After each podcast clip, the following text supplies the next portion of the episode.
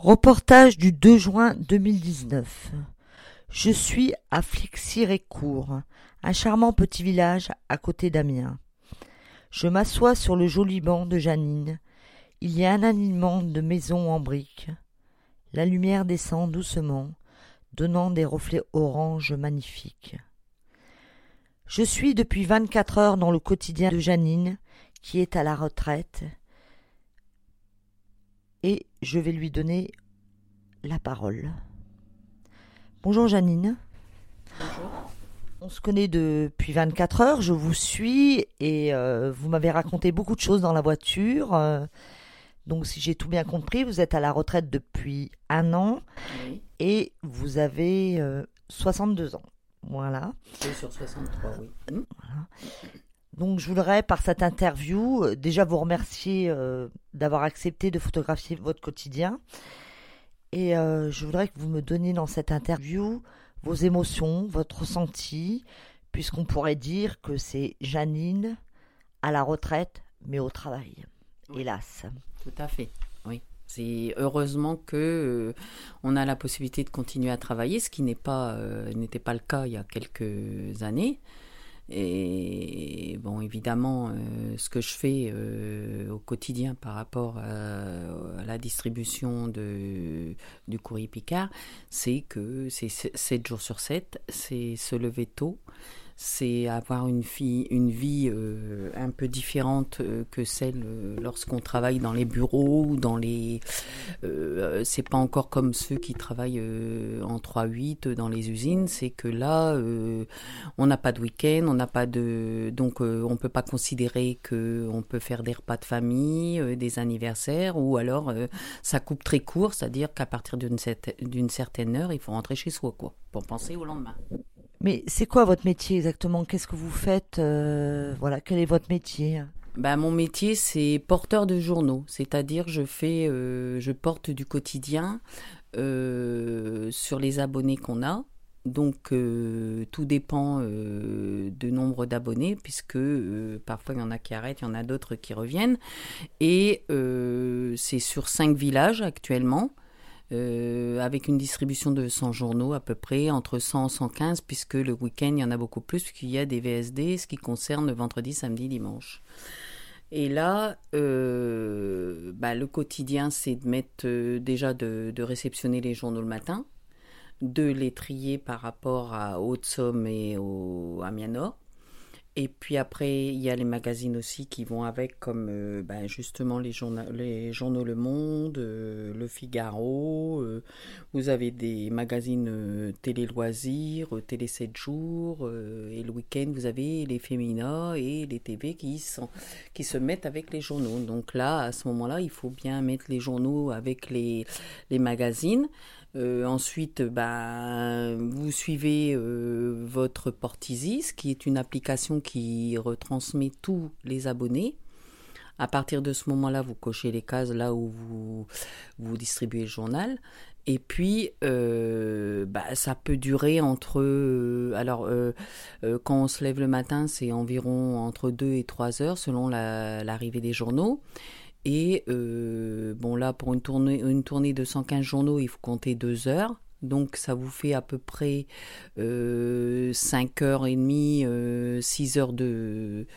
euh, entre ce que vous allez à la tournée, ce que vous distribuez, ce que vous revenez et vous rentrez chez vous. Et euh, cela sur 30 ou 31 jours, euh, puisqu'on n'a euh, que deux jours par an, euh, comme le 1er mai et le jour de l'an, qu'on ne fait pas la distribution.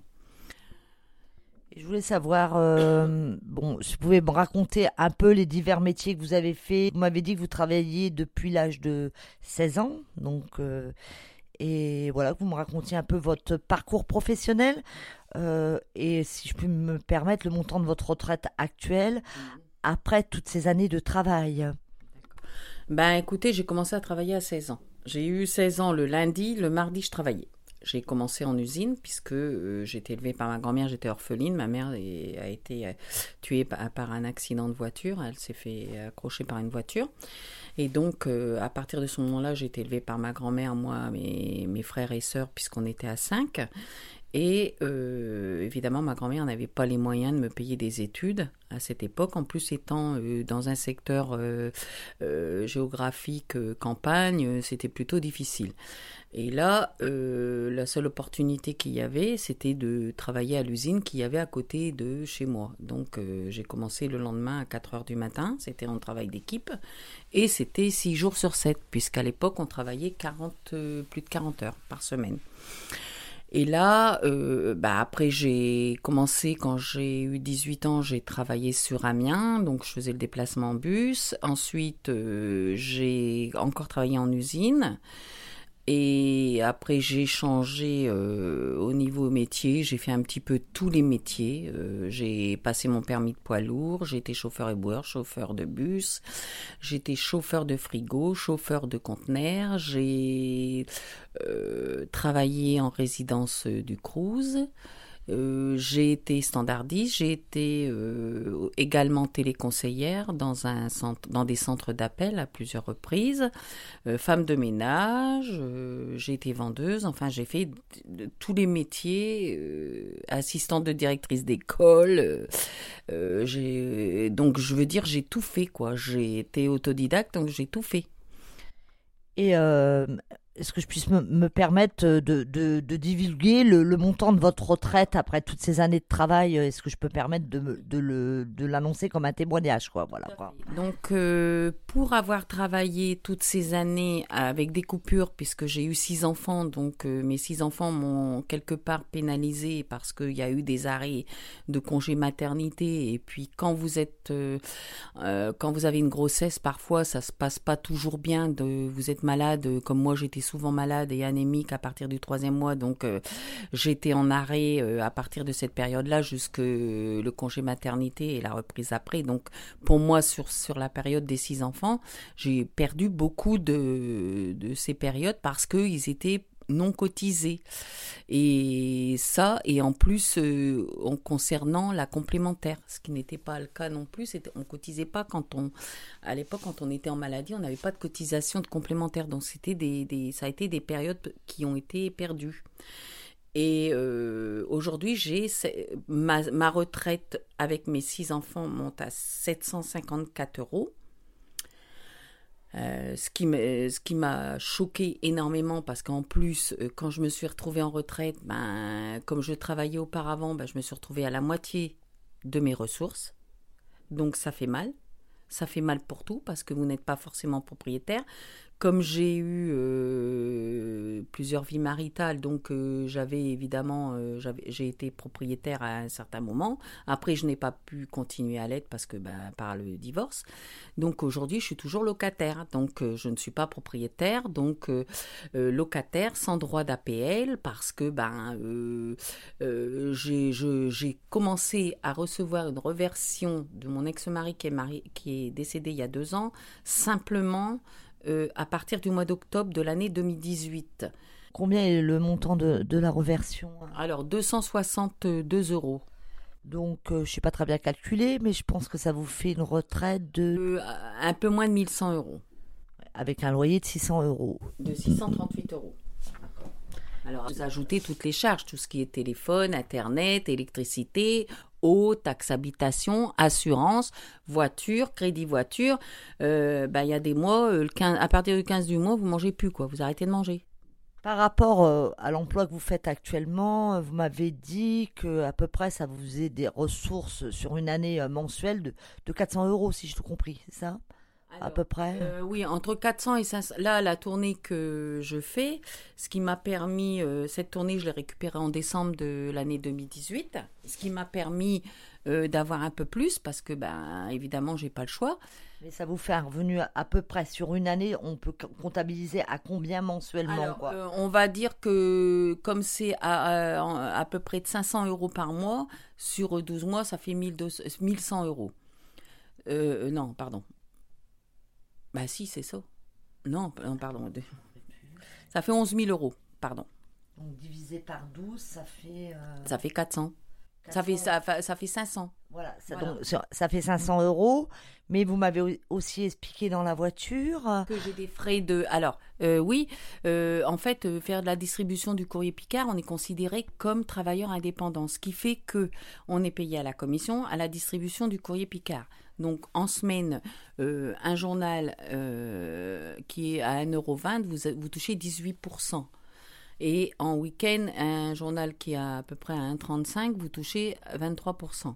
Donc, ce qui fait que euh, ça, c'est du net, de toute façon, dans votre poche. Alors, à partir du moment que j'ai les 500 euros, sur ça, il faut que je décompte mon carburant, ce qui coûte extrême- extrêmement cher, parce que Ça vous ai fait combien par mois? Plus de 200 euros par mois.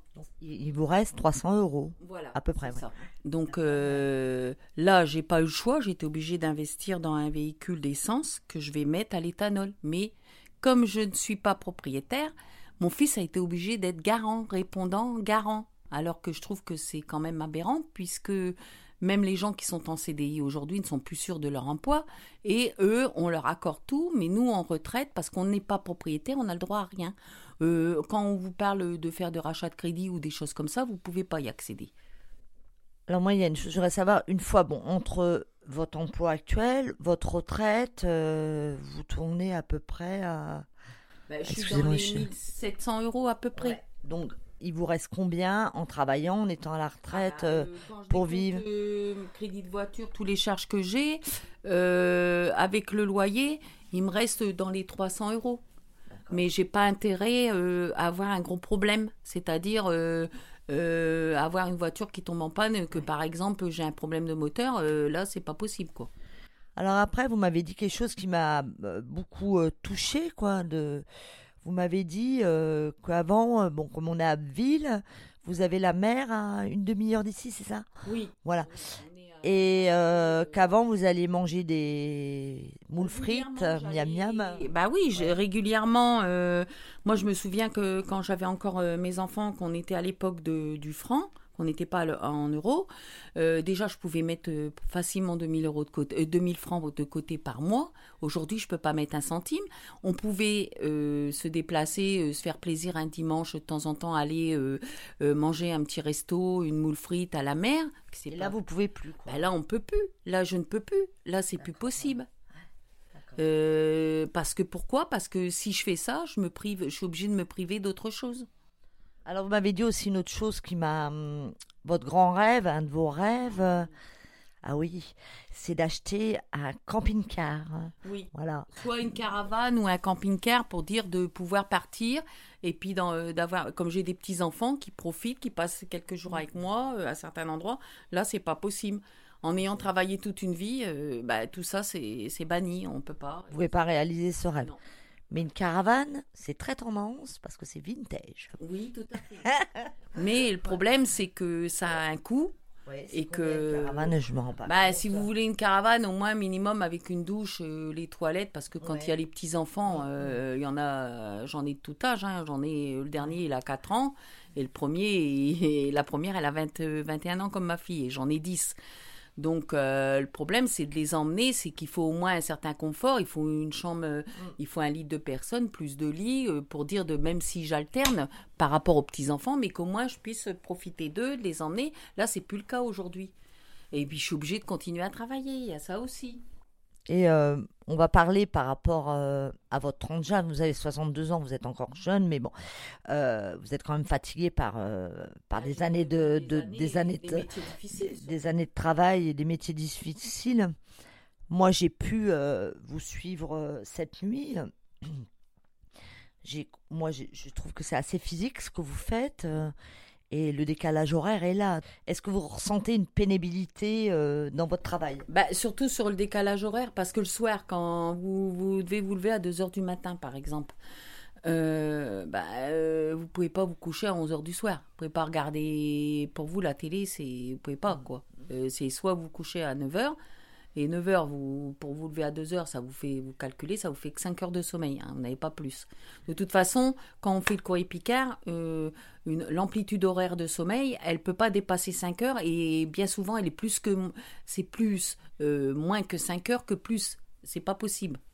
Donc là, euh, on vit euh, avec très peu de sommeil, ce qui fait que quand on revient, on a un petit coup de barre. Euh, donc moi, je, rentre, je bois mon café, euh, je, déjeune et puis après, bah, j'essaye de redormir une heure ou deux pour dire de récupérer. Mais j'aimerais bien faire d'autres choses. J'ai d'autres choses à faire. je bricole beaucoup. donc après, bah, tout est étalé sur plus de temps. Euh, quand on veut faire quelque chose, eh ben, au lieu de le faire euh, sur deux ou trois jours, on est obligé de prendre euh, une semaine ou deux. Donc il y a plein de choses comme ça, quoi. Tout est en compte. Hein. Et vous pouvez, vous pensez pouvoir continuer combien de temps à ce rythme qui est quand même un rythme soutenu, quoi ben, Jusqu'à temps que je meure, parce que je vois pas ce que, à part un revenu universel qui pourrait venir accompagner les retraités et qui aiderait beaucoup, que ce soit les gens qui travaillent ou les retraités pour pour retrouver du pouvoir d'achat, je ne vois pas comment je pourrais arrêter de travailler demain parce que je ne, je ne pourrais même pas vivre. 1100 euros, vous enlevez 638 euros de loyer, vous enlevez les charges, euh, je n'ai euh, pas assez pour payer. Mais mon crédit de voiture, l'assurance, tout ça, j'en ai pas assez. Donc tout ça. Le chauffage, ah, l'eau, le téléphone. Il y a l'eau, il y a... surtout aujourd'hui, l'eau, les poubelles, tout ça, vous vous rendez compte Ça a un coût. Euh, l'eau, c'est, c'est, vous payez deux factures d'eau ici. Vous payez des eaux propres, des de, l'eau sale. Vous payez les poubelles, donc ça coûte énormément. C'est énormément cher. Euh, les gens qui sont en appartement, tout ça, ils s'en rendent pas forcément compte parce que c'est dans les charges, donc c'est englobé dedans, donc on se rend pas trop compte. Mais nous, quand euh, moi je reçois les factures, je les ai là quand même. Hein. Ben, je vais vous remercier pour ce, beau témoignage, voilà, et puis merci beaucoup. Je vous en prie, merci. Au revoir.